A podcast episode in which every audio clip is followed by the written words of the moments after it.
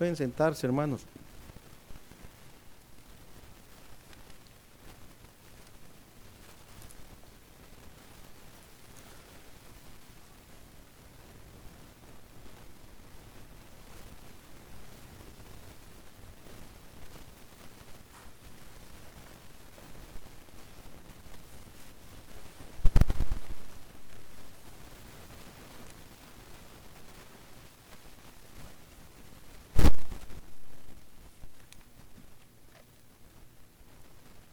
Hay un personaje de la escritura con el cual casi todos nos,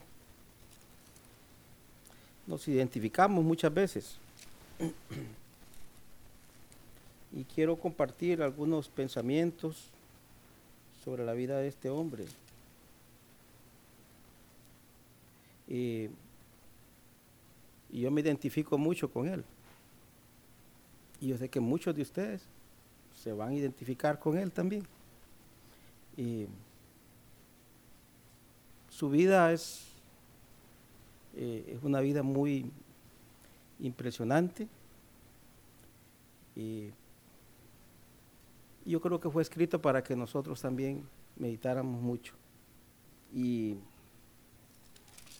ahí en el capítulo 27 de Génesis,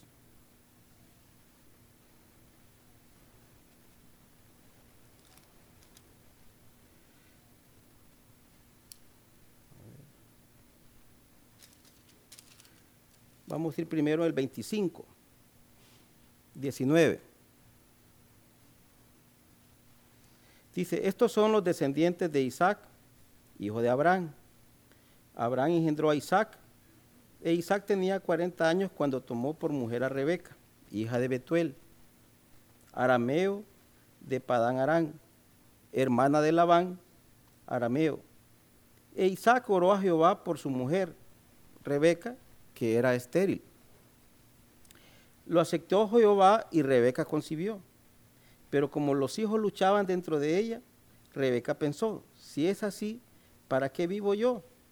Y fue a consultar a Jehová y Jehová le respondió, dos naciones hay en tu seno, dos pueblos divididos desde tus entrañas.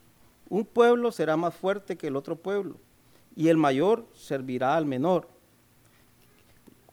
Qué lindo cuando los hijos menores escuchan eso, ¿verdad? Que, el mayor, los menores quieren que el mayor les sirva a ellos.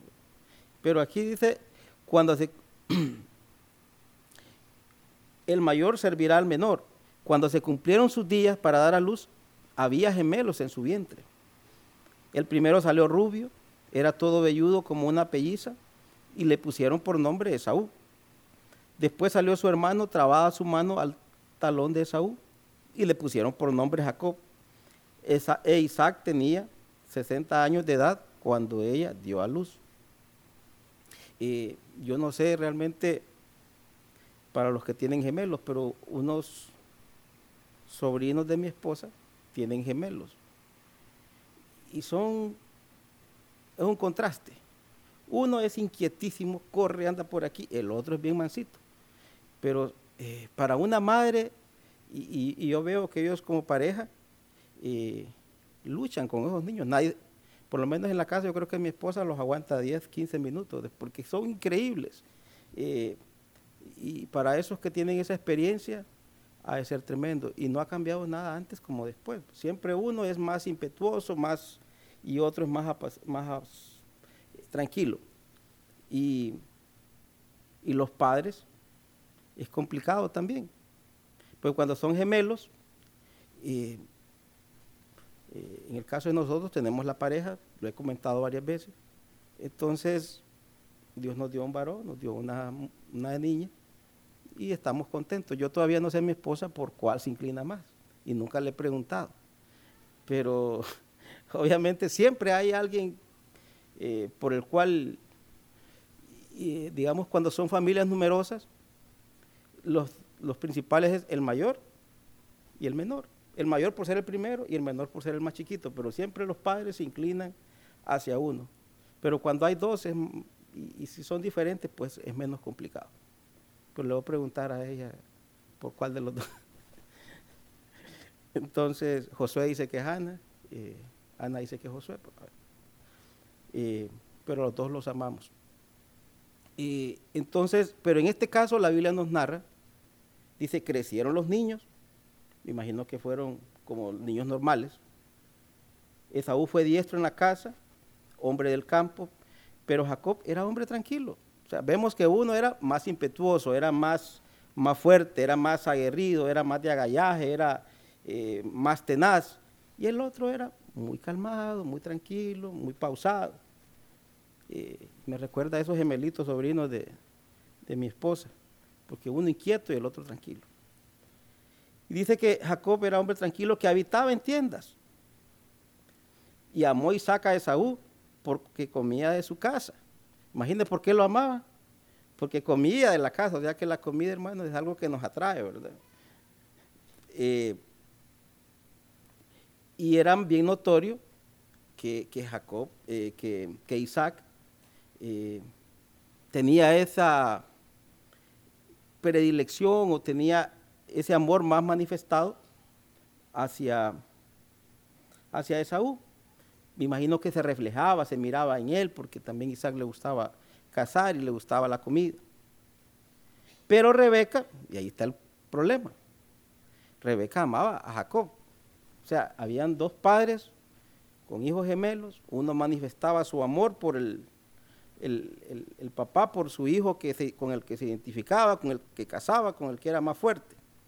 Y la mamá, como siempre las mamás se van con el más débil, por naturaleza es así, siempre la, las mamás se inclinan hacia el que es más, eh, eh, más tranquilo, pobrecito el niño, que se porta bien, que todos lo molestan, todos se aprovechan de él. Entonces la mamá se inclina más siempre por el más, mm, por el más débil. Es la naturaleza de la mamá. Entonces ahí estaba un hogar con, con, dos padres, uno inclinado por su hijo varón y la mamá inclinado también por su hijo menor. Y como pasaba más con la mamá Jacob, aprendió a cocinar, aprendió a lavar, aprendió a hacer las tiendas, y el otro era diestro en la casa. Y como aprendió a cocinar, me imagino que pasaba en la cocina, cocinando y todo. Y un día él estaba haciendo, dice, guisó Jacob un potaje y volviendo Esaú del campo cansado, dijo Jacob, te ruego que me des a comer de, de ese guiso rojo, pues estoy muy cansado. Y esto, esto, hermanos, es bien común. Muchas veces cuando estamos en la casa y, alguien tiene algo, entonces los hermanitos le dicen, dame de eso que estás... Ah, no, si no me das tal cosa, no te, doy. Le O préstame aquella cosa. Ah, pero si no me das aquello, yo no te lo presto. Y así son, desde pequeños los niños están aprendiendo a, a ser astutos. Y Jacob, en este momento, él estaba cocinando y por las palabras que le dice su hermano, te ruego, le dijo. Y ese te ruego significaba que el hombre tenía una hambre muy, muy feroz. Estaba, venía del campo y tenía una hambre, de esas hambres que yo no sé, que ustedes no han comido y y sienten aquel aroma a comida exquisito y qué rico, cuando está algo horneándose. A mí me encanta el pan y, tengo que evitarlo. El doctor me dijo, tienes que dejar el pan. pero hermanos, cuando un pan está horneado o usted está cerca de una panadería, qué rico se siente el aroma. O en una cocina, ¿verdad? Eh, eh, eso es delicioso. Y me imagino que cuando llega eh, cansado del campo, Esaú siente aquel olor al potaje, a la sopa, que despedía un olor delicioso. Y le dice, dame de comer, tengo hambre. Y por la comida, hermano, mucha gente cae, ojo. La comida es una tentación muy grande. Y Jacob respondió, aprovechándose, véndeme pues en este día tu primogenitura. Y dijo Esaú, me estoy muriendo. ¿para qué pues me va a servir la primogenitura? Y Jacob todavía astuto le dice, bueno pues está bien, pero me lo jurás. Y le dijo, y él se lo juró y vendió a Jacob su primogenitura. Entonces Jacob dio a Esaú pan y del guisado de las lentejuelas, de lentejas. Él comió, se levantó y se fue. Así, menospreció Esaú la primogenitura. Yo, hermanos, no encuentro quién le enseñó a, a Jacob por qué era tan importante la primogenitura. Yo creo que su madre lo había educado y lo había instruido y le había enseñado. Y vamos a ver en, Jacob varias cosas que, que tuvo que tener una buena escuela, tuvo que haber sido bien instruido. Y yo creo que la, en la educación de los hijos y en la parte, la mamá juega un papel muy importante. Y, y como ella estaba más inclinada su corazón hacia Jacob, lo instruyó bien. Y Jacob sabía de la importancia de la primogenitura. ¿Cuántos de aquí son primogénitos? Uno, dos, tres, cuatro, cinco, seis. Qué bien, siete. Y saben de la importancia de la primogenitura. Espero que sí. Pero fue pasando el tiempo y fue transcurriendo los años. Y cuando Isaac ya estaba un poco avejentado y él sabía que iba a partir, en el capítulo 27, dice que él ya no podía ver. y ya sus ojos estaban oscureciendo, producto posiblemente de la edad que tenía, era muy avanzada. Y prácticamente él ya no miraba. Y dice el versículo 1, aconteció, 27, que cuando Isaac envejeció y sus ojos se oscurecieron, quedando sin vista, o sea, literalmente él ya no miraba, hermano. Llamó a Esaú, su hijo, su hijo mayor, y le dijo, hijo mío. Él respondió, aquí estoy. Ya soy viejo, dijo Isaac, y no sé el día de mi muerte. Toma pues ahora tus armas, tu aljaba, tu arco, y sal al campo a cazarme algo. Hazme un guisado como a mí me gusta. O sea, parte de, de ese amor que tenía es porque lo complacía a su hijo con la casa y comeré para que yo te bendiga antes de que me muera. O sea, él ya sabía, hermanos, que iba a partir. Pero las mujeres siempre están escuchando. O sea, la mamá siempre estaba pendiente y estaba escuchando lo que le decía eh, su esposo al hijo. Y se fue Saúl al campo para buscar la casa que había de traer. Entonces Rebeca, que había escuchado las mujeres siempre están escuchando. Entonces Rebeca habló a su hijo Jacob diciendo, mira, te voy a contar algo. He oído a tu padre que hablaba con tu hermano, Esaú, diciendo, tráeme casa y hazme un guisado para que coma y te bendiga en presencia de Jehová, ah, de antes de que muera. Y hermanos, esta es una encrucijada. Porque le dice ella, muy astutamente, ahora pues, hijo mío, obedece a mi voz en lo que te mando. Ay, si mi mamá me dice a mí, obedece a mi voz en lo que te mando y lo que me está diciendo es algo que, que no es correcto. Y la Biblia dice, honra a tu padre y a tu madre, ¿verdad? Porque está bien todos los días de tu vida. Y es complejo, porque muchos justificamos nuestras acciones. Ah, es que mi mamá me dijo, es que mi papá me dijo, es que aquel me dijo, es que el líder me dijo. Pero hermanos, todos sabemos qué es lo correcto y lo que es incorrecto. Y entonces, ejemplo, está en una encrucijada el hombre. Él le dice, ahora pues, hijo mío, obedece a mi voz en lo que te mando. O sea, Y dice, ve ahora al ganado y tráeme de ahí dos buenos cabritos de las cabras. Y haré con ellos un guisado para tu padre como a él le gusta.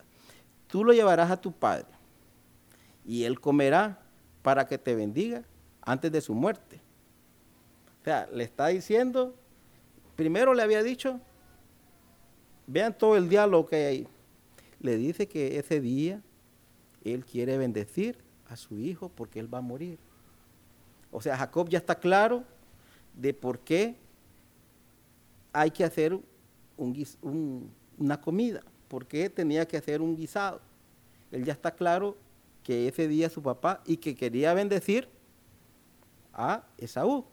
Ya, ya tiene el mensaje, Jacob. Su mamá se lo transmitió completamente el mensaje. Pero ella le dice, obedecen todo lo que yo te digo. Entonces él está, le voy a mentir a mi papá. Eh, pero mi mamá me dice que lo obedezca. muchas veces nosotros, los padres, cometemos el error de, dar malas instrucciones a nuestros hijos. Y en este momento hay una mala instrucción. Entonces, pero Jacob sabía que era incorrecto, porque le dice, pero Jacob dijo a Rebeca, su madre, mi hermano Esaú es hombre belloso y yo soy lampiño. Quizás me palpará mi padre, me entendrá por burlador y traeré sobre mí maldición y no bendición. O sea, él sabía, hermano, que había un problema y que al, hacerle caso a su mamá, él entraba en un conflicto. Y su madre, muy astutamente, respondió. Miren qué astuta era la, Rebeca. Hijo mío, sea sobre mí tu maldición. Ah, qué lindo, ah, lo, liberaron al hombre, le quitaron toda responsabilidad, le dijeron, no, ese pecado no es tuyo, es mío, le dice. Entonces la mamá, muy astuta, le dijo, hijo mío, sea sobre mí tu maldición. Solamente le dice, solamente obedece mi voz, no la de tu papá, le dice. Obedece mi voz, le dice. Ve y tráemelo. Le Entonces, qué, bien educadito era, qué bien, instruido Jacob, ¿verdad? Está en ese momento, sabía que iba pegar una mentira enorme y, y él estaba apoyado por su mamá. Entonces se fue, fue al campo, los tomó, los trajo a su madre rápidamente. Su madre hizo un guisado como a su padre le gustaba. Rebeca era tan, yo, yo, yo digo, qué mujer tan inteligente, qué mujer tan, tan sagaz, qué mujer tan astuta. Hermanos, las mujeres son muy inteligentes. A veces me dicen, eh, gracias a Dios, eh, los hijos míos estudiaron, se formaron, y siempre que no, fue por mi esposa, porque todos los, los, los hermanos de mi esposa se graduaron profesionalmente y en mi casa solo yo. Entonces, o nos dicen que le robé toda la materia gris a mis hermanos. Pues, entonces, no sé qué tan cierto sea, pero lo, lo cierto es que, normalmente el, gen de la mamá da mucha, se transmite al, al hijo. Entonces, pero Rebeca era, hermano, una mujer extremadamente, con una mente muy brillante, muy inteligente, porque todo le fue dando paso a paso a su hijo. Eh, porque sabía, ¿por qué le dijo? Después tomó Rebeca los vestidos de su, Esaú, su hijo mayor. O sea, todo lo iba haciendo de una manera eh, eh, como calculada, como dicen, con alevosía, premeditación y ventaja. Después tomó Rebeca los vestidos, su hijo mayor, los más preciosos que ella tenía en casa, y vistió a Jacob, su hijo menor. Luego con las pieles de los cabritos, dice que los cubrió parte de su cuello, sus manos, eh, y puso el guisado y el pan que había preparado en sus manos de su hijo, de su hijo Jacob. Entonces este fue a su padre y dijo, Padre mío, Isaac respondió, aquí estoy. ¿Quién eres tú, hijo mío? primer mentirota. Yo soy Esaú, tu primogénito. Mm. He hecho como me dijiste, le dice. Levántate ahora, siéntate y come de mi casa para que me bendigas. O sea, él estaba claro en lo que quería porque su madre lo había instruido bien. Pero la primera pregunta que le hace su papá es, ¿quién eres tú, hijo mío? Y le dice, no, hombre, yo soy Esaú. Ahí está mintiendo. Vemos que entonces Isaac dijo a su hijo, o sea, ya le había preguntado quién era y le mintió. ¿Cómo es que hallaste tan pronto, hijo mío? Jacob respondió, ah, porque Jehová tu Dios hizo que la encontrara delante de mí. Segunda mentira. Y miren, habían varias oportunidades que se van dando en este diálogo en el cual en un momento pudo haber dicho la verdad. Y, porque Jehová tu Dios hizo que, hizo que lo encontrara delante de mí. Isaac dijo a Jacob, o sea, Isaac no miraba, pero, pero un padre reconoce la voz, eh, un padre eh, por el olfato puede identificar quién es cada quien, por los dedos de las manos, eh, por muchas cosas. Los padres, cuando son gemelos idénticos, a uno le cuesta, pero el papá y la mamá sí que saben quién es cada quien. Acércate ahora y te palparé, hijo mío, para ver si eres o no mi hijo Esaú. O sea, había una duda en el hombre, ¿va? Había una duda porque la voz no se parece. Entonces, también eh, Isaac era inteligente, hermano. No era un hombre así que tampoco se creía la primera. Acércate, le dice, y te palparé. Pero ¿quién era más astuta? Rebeca, porque Rebeca sabía que eso iba a pasar, porque ya le había cubierto de piel las manos y el cuello. Y se acercó Jacob a su padre Isaac, quien lo palpó y dijo, y todavía el hombre dice, la voz es la voz de Jacob, pero las manos son las de Saúl. Entonces ya va, él estaba en una duda ya el hombre, va, porque decía, la voz no es la de él, pero las manos sí. La voz, pues, porque uno tiene gripe, está irritado, puede cambiarlo un poco, está fónico. Pero las manos son igualitas, entonces no, él es. Pero todavía ahí es. Tercer mentira. Y no lo reconoció porque sus manos eran vellosas como las manos de Saúl. ¿Y qué pasó? Lo bendijo. Y miren, le hace otra pregunta. Volvió a preguntar Isaac. ¿Eres tú mi hijo? Es Esaú yo soy le. El hombre estaba mintiendo descaradamente. Pero todavía vino él y dijo, ah, eh, acércame la comida y comeré la casa de mi hijo para que yo te bendiga. Jacob se acercó a Isaac, comió, le trajo vino y bebió y le dijo Isaac su padre, acércate ahora todavía había una duda ahí que no estaba muy claro. Eh, Isaac, Jacob se acercó y lo besó. ¿Y qué creen que hizo? Lo olió. Dijo, no, vamos a comprobar todavía porque tengo una pequeña duda. ya, las manos se parecen. Eh, eh, la comida pues como la que, como la que él hace. pero, pero tengo una duda todavía, acércate, dice. Como cuando había una, amiga que dice que, que, cuando llegaban los hijos, vení, vení, vení, vení, señame el aliento, le decía, porque quería ver si, si, el, hijo había bebido o en qué había estado. Las madres siempre son muy astutas. Y le dice, mm, voy a olerlo. Bésame, hijo mío, le dice. Mm, y se le acerca. Y dice que lo besó y olió Isaac. ¿El olor de qué? de los vestidos, pero ¿quién le dijo que se pusieran los vestidos? Rebeca. O sea, era muy, muy, muy, muy astuta la, la mamá. Y la bendición que le dio, hermano, es una bendición extraordinaria. Y yo creo que solo por esa bendición te puede decir que fue válido lo que hizo la mamá y lo que hizo, porque le dijo, cuando lo bendice, le dice, mira el olor de mi hijo como el olor del campo que Jehová ha bendecido. Dios pues te dé el rocío del cielo y de los frutos de la tierra, abundancia de trigo y de mosto. Sírvate pueblo y las naciones se inclinen delante de ti. Sé Señor de tus hermanos y ante, ante ti te inclinen los hijos de tu madre y, da toda una bendición. Y, y el hombre se la creyó y lo bendijo y le dio una bendición la cual no se podía revocar. Ya una vez dada la bendición, ya no había otra.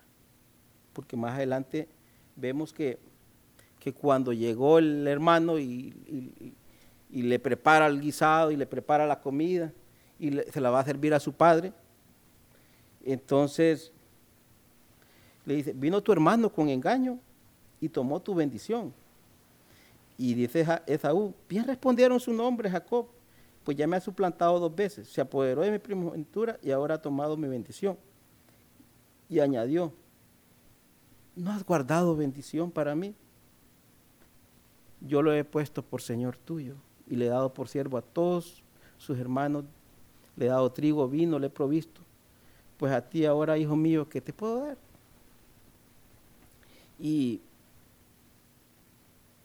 y entonces ya hay un conflicto en la familia, porque Esaú quería matar a su hermano porque le había quitado, todo le había quitado.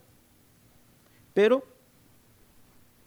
veamos en el 42, fueron dichas a Rebeca las palabras de Esaú, su hijo mayor, y ella envió a llamar a Jacob, su hijo menor y le dijo, Esaú tu hermano se consuela pensando en matarte. Ahora pues, segunda vez que le dice la misma palabra. O sea, Rebeca era tremenda. Ahora pues, hijo, obedece mi voz, le dice. Levántate y huye a casa de mi hermano Labán en Arán y queda con algunos días hasta que el enojo de tu hermano se mitigue, hasta que se aplaque la ira de tu hermano contra ti y olvide lo que has hecho. Qué interesante esto, ¿eh? porque le dice, no, yo no tuve nada que ver lo que tú hiciste. Le, le dice, hasta que se aplaque la ira de tu hermano contra ti y olvide lo que le has hecho. ¿Y, quién, quién, causó todo este enredo? Porque hubiera dicho lo que le hemos hecho a tu hermano, pero volvemos a lo mismo. Cuando alguien falla, eh, producto de todos, no, ese es tu problema, no es mío. Entonces, como dicen, ¿va? Y una palabra que el éxito tiene muchos padrinos, pero el fracaso es huérfano. Entonces aquí le dicen, no, lo que le has hecho, le dice. Y entonces vemos que la mamá ya estaba lavando la mano. Lo que le has hecho a tu hermano no tiene nombre, le dice, eso es problema tuyo. Entonces le dicen, vete, le dice. y empieza este hombre a, a ir a otra tierra y hermanos, la vida de, de, Jacob eh, es un ejemplo para nosotros. Eh, este hombre logró, con la ayuda de su mamá, eh, tener la primogenitura, tener la bendición de su padre, pero las consecuencias de las acciones de Jacob fueron tremendas. Y y él empieza a caminar solo. Él tiene que huir de su hermano, pero hay algo lindo. a pesar de lo que él había hecho, a pesar de que, había usado el nombre del Señor, diciendo Dios me proveyó rápido y mintiendo,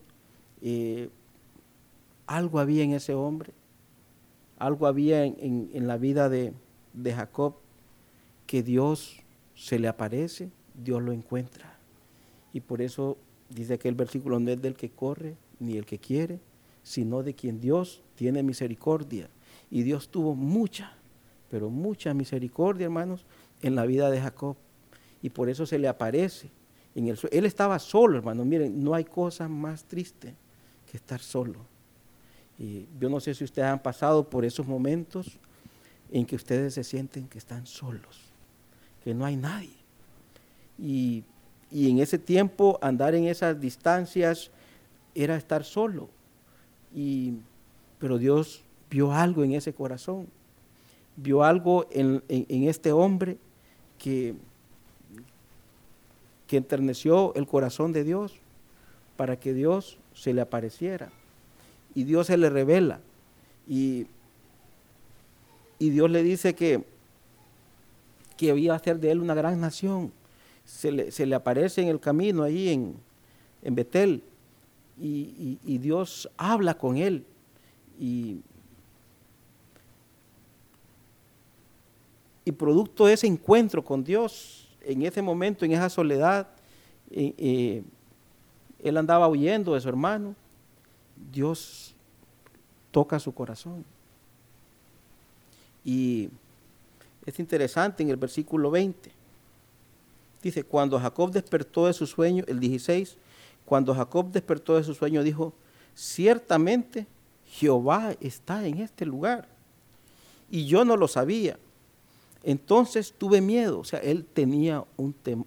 A pesar de, su situación, hermanos, a, pesar de que había mentido a su padre, a pesar de, tan, de que su vida era un caos como había él actuado, eh, él tenía un temor del Señor. Y yo sí le ruego al Señor que estemos como estemos, hermano. El temor del Señor está en nuestras vidas siempre, porque eh, pueden cometerse errores, podemos fallar, pero que el temor del Señor esté en nosotros y que estemos conscientes de que, de que Dios quiere algo para nosotros y que Dios nos va a encontrar.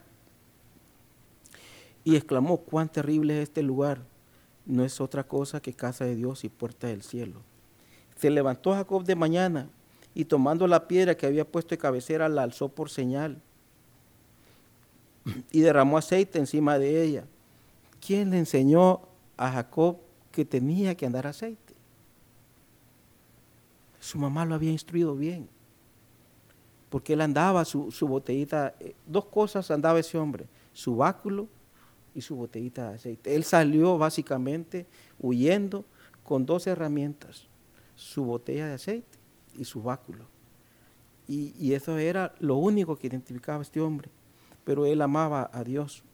Dice, y derramó aceite encima de, de, esa piedra como señal y le puso por nombre Betel, aunque Luz era el nombre anterior de la ciudad. O sea, antes se llamaba Luz, pero ahora se llama Puerta del Cielo. Y miren lo extraordinario de este hombre. Miren, eh, Normalmente cuando alguien está en, tribulación, en angustia, le gusta hacer votos. Y uno hace pactos con Dios y hace, eh, hace votos. ¿Cuántos de ustedes han hecho votos muchas veces? Y tratos con el Señor. Y este hombre en esa soledad, cuando Dios se le revela ahí en, Betel, le dice, si va Dios conmigo, me guarda en este viaje en que estoy. O sea que este hombre no llevaba nada, hermano. No llevaba nada.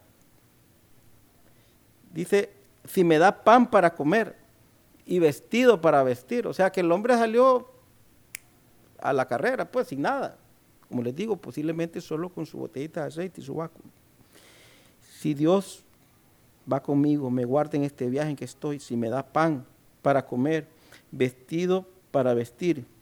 Y si vuelvo en paz a casa de mi padre, Jehová será mi Dios. Y esta piedra que he puesto por señal será casa de Dios. Y oigan esto, lo siguiente, qué, qué interesante. Y de todo lo que me des, el diezmo apartaré para ti. O sea, ¿quién le enseñó a este hombre que había que dar diezmo? su mamá, su papá. Pero él estaba claro en su, tenía una visión clara de que si él estaba en serio con Dios y si Dios estaba con él, él tenía que dar el diezmo. Y, es, es impresionante como él lo sabía. O sea, era un hombre que tenía el temor de Dios y había sido instruido bien. Y, y después, una vez que él tiene ese encuentro con Dios, y que él hace ese pacto con Dios y que él hace ese juramento y llega, encuentra a su amada y hermanos, la ley de la cosecha es una realidad. Lo que sembramos, cosechamos. Si mentimos, nos van a mentir. Él había mentido mucho, a él le mintieron también, él trabajó mucho tiempo por, por su amada esposa eh, su suegro eh, prácticamente le mintió una, otra vez y varias veces. O sea, la ley, hermanos, de la, de la cosecha es válida. Lo que sembramos, cosechamos. Así que no les extrañe que si nosotros mentimos, alguien nos va a mentir. Si nosotros hacemos algo, o otra cosa puede pasar. Pero le tocó trabajar duro, se encontró con un suero que lo terminó de, pulir. y, así fue su vida. una vida ya llega manso, tiene, tiene sus hijos, tiene su esposa, sus dos esposas, y, y el Señor lo, lo tocó. El Señor lo encontró y, llega un momento, hermanos, en que Él tiene que tomar y es el momento en que todos tenemos que, eh, que llegar. Llegó el momento del regreso. Todos conocen la historia, cómo trabajó por, por sus amadas, por, por Raquel, eh, cómo su suegro le engañó, pero él también le engañó a su suegro.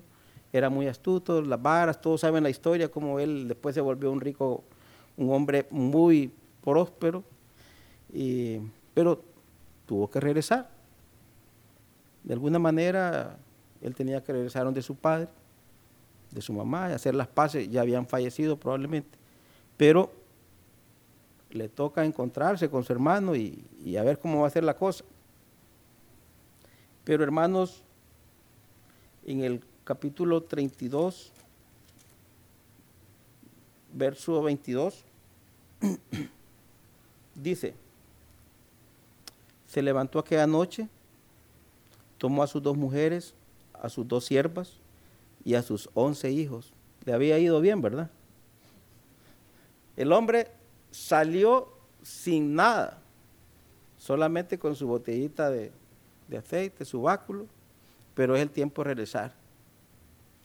Y, y ya regresa no él solo, regresa con dos esposas, dos siervas, once hijos y un montón de, ganado, ¿verdad? Un montón de, de riqueza que había acumulado, Dios lo había prosperado, Dios lo había bendecido, el Señor no miente, el Señor le dijo, te voy a bendecir, te voy a multiplicar.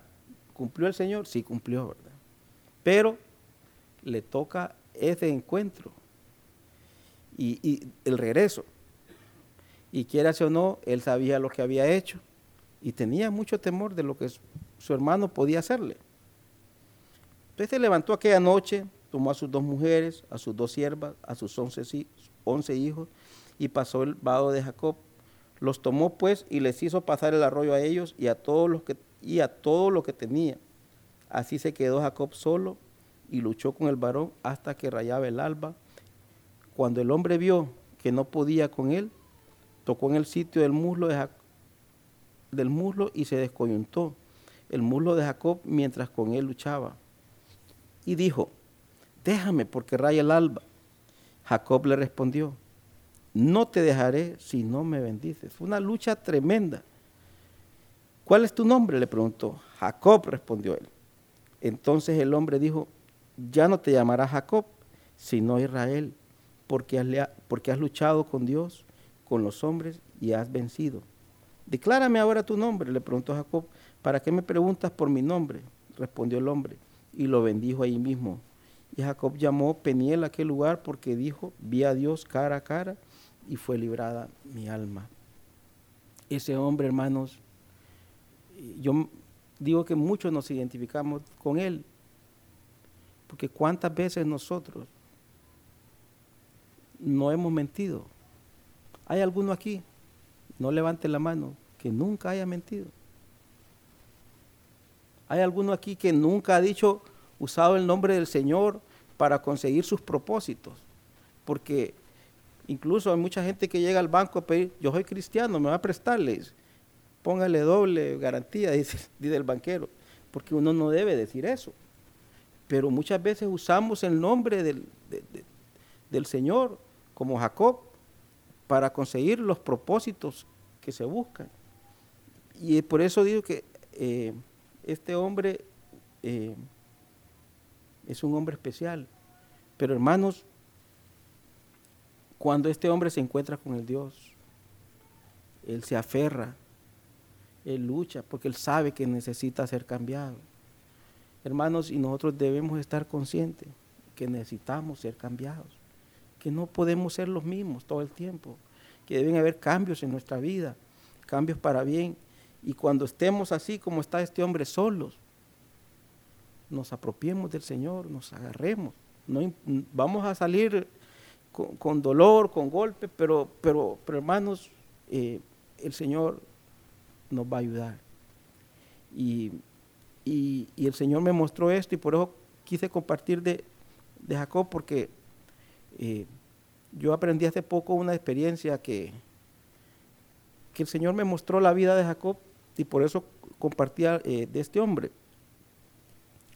Para muchos de ustedes saben que, yo sufrí hace poco lo que es un, parálisis facial, que se me, esta parte de aquí se me, se me, se me torció, pues, o sea, tenía la, boca un poquito para acá, no podía comer bien, comía de lado y, y me sentía raro, porque es raro cuando uno anda torcido, literalmente la boca torcida, pues, y, y esta parte no la podía movilizar tenía que ponerme unas cosas aquí para, en la noche para dormir. Y, qué es lo que yo aprendí? Que podemos ser en nuestra vida, hermanos, torcidos. Podemos andar muchas veces torcidos. Pero hermanos, Dios nos puede restaurar. Y lo interesante es que tuve 10 sesiones. Fue una prueba y en 10 sesiones el Señor me restauró. Y eso me, mostró a mí la vida de este hombre, que este hombre fue un suplantador, fue un hombre que anduvo torcido, hermano. Pero Dios puede hacer cambios. Dios, en el momento uno se siente solo. Eh, ¿Será que irá a volver a estar como estaba antes? Y todo el mundo me decía, mire, mucha gente no se ha recuperado mucha gente le queda todo torcido y uno se empieza a, asustar, ¿verdad? Y la gente que me miraba no, me, no podía creerlo. Pero, hermanos, el Señor me restauró de mi parte física. Pero más quisiera que en la parte espiritual, la parte interna, seamos restaurados. Porque tenemos muchos errores, podemos cometer, tener muchas fallas. Pero lo que me mostró el Señor, hermanos, a través de esta experiencia en mi vida, es que Él puede restaurarnos. No importa qué torcidos quedemos o estemos. No importa nuestra caminata, si ha sido y, estamos terminando, cerrando un año, 2016, y hagamos votos como los que hizo Jacob. Si tú, y, seamos, directos, Señor, yo tengo esta falla en esta área, pero Señor, yo quiero que tú me cambies. Yo quiero que tú me ayudes, yo quiero que tú eh, eh, derrames tu bendición sobre mi vida. Y si alguno no da el diezmo, diga, yo voy a diezmar. Porque muchos posiblemente no diezman. Yo no sé si lo hacen o no lo hacen. Pero hermano, es un buen voto. Él le dijo, si me bendice, me das pan, me das esto, más lo otro, yo voy a los diezmos. Y el Señor puede cambiarnos, hermanos. Si lo hace en la parte física, lo puede hacer en lo espiritual, ¿verdad? Y, y les dejo eso como, como testimonio, pues que que el Señor y la gente cuando yo comparto eso, cuando voy a un lugar y qué rápido cambió y que mire, no lo puedo creer, ¿qué le pasó, pero no se le nota nada. Yo le digo, bueno, lo más importante es lo que aprendí de esto. ¿Y qué aprendió de eso? Que uno puede andar torcido, pero Dios, así como en la parte espiritual, en la parte física uno es torcido, le digo, en la parte espiritual muchas veces uno anda torcido, pero Dios puede restaurarlo. Si lo hace en la parte física, lo puede hacer en lo espiritual. Y hermanos, Dios es bueno y para siempre su misericordia. Dios les bendiga, hermanos.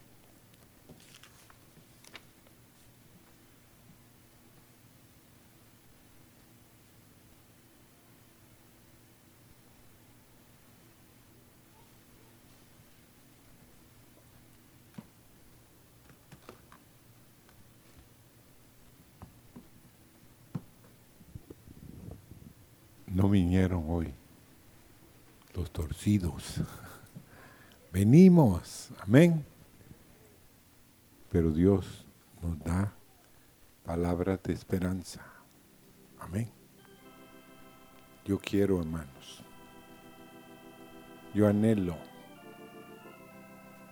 ser enderezado. Y pues, qué precioso es de que hubo una enseñanza y sí, yo vi a nuestro amado hermano Oscar y sí me dolió, porque la realidad es esa. Uno a los que ama no quiere verlos mal. Así es Dios. Amén. Pero si nos dejamos enderezar. Ese hombre tiene grandes claves en nuestras vidas. Pongámonos de pie.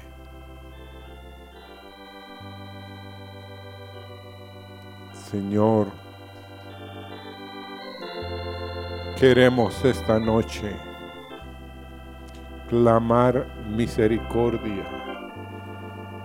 Misericordia ante el Dios del cielo. Señor, tú conoces a cada corazón en este lugar esta noche.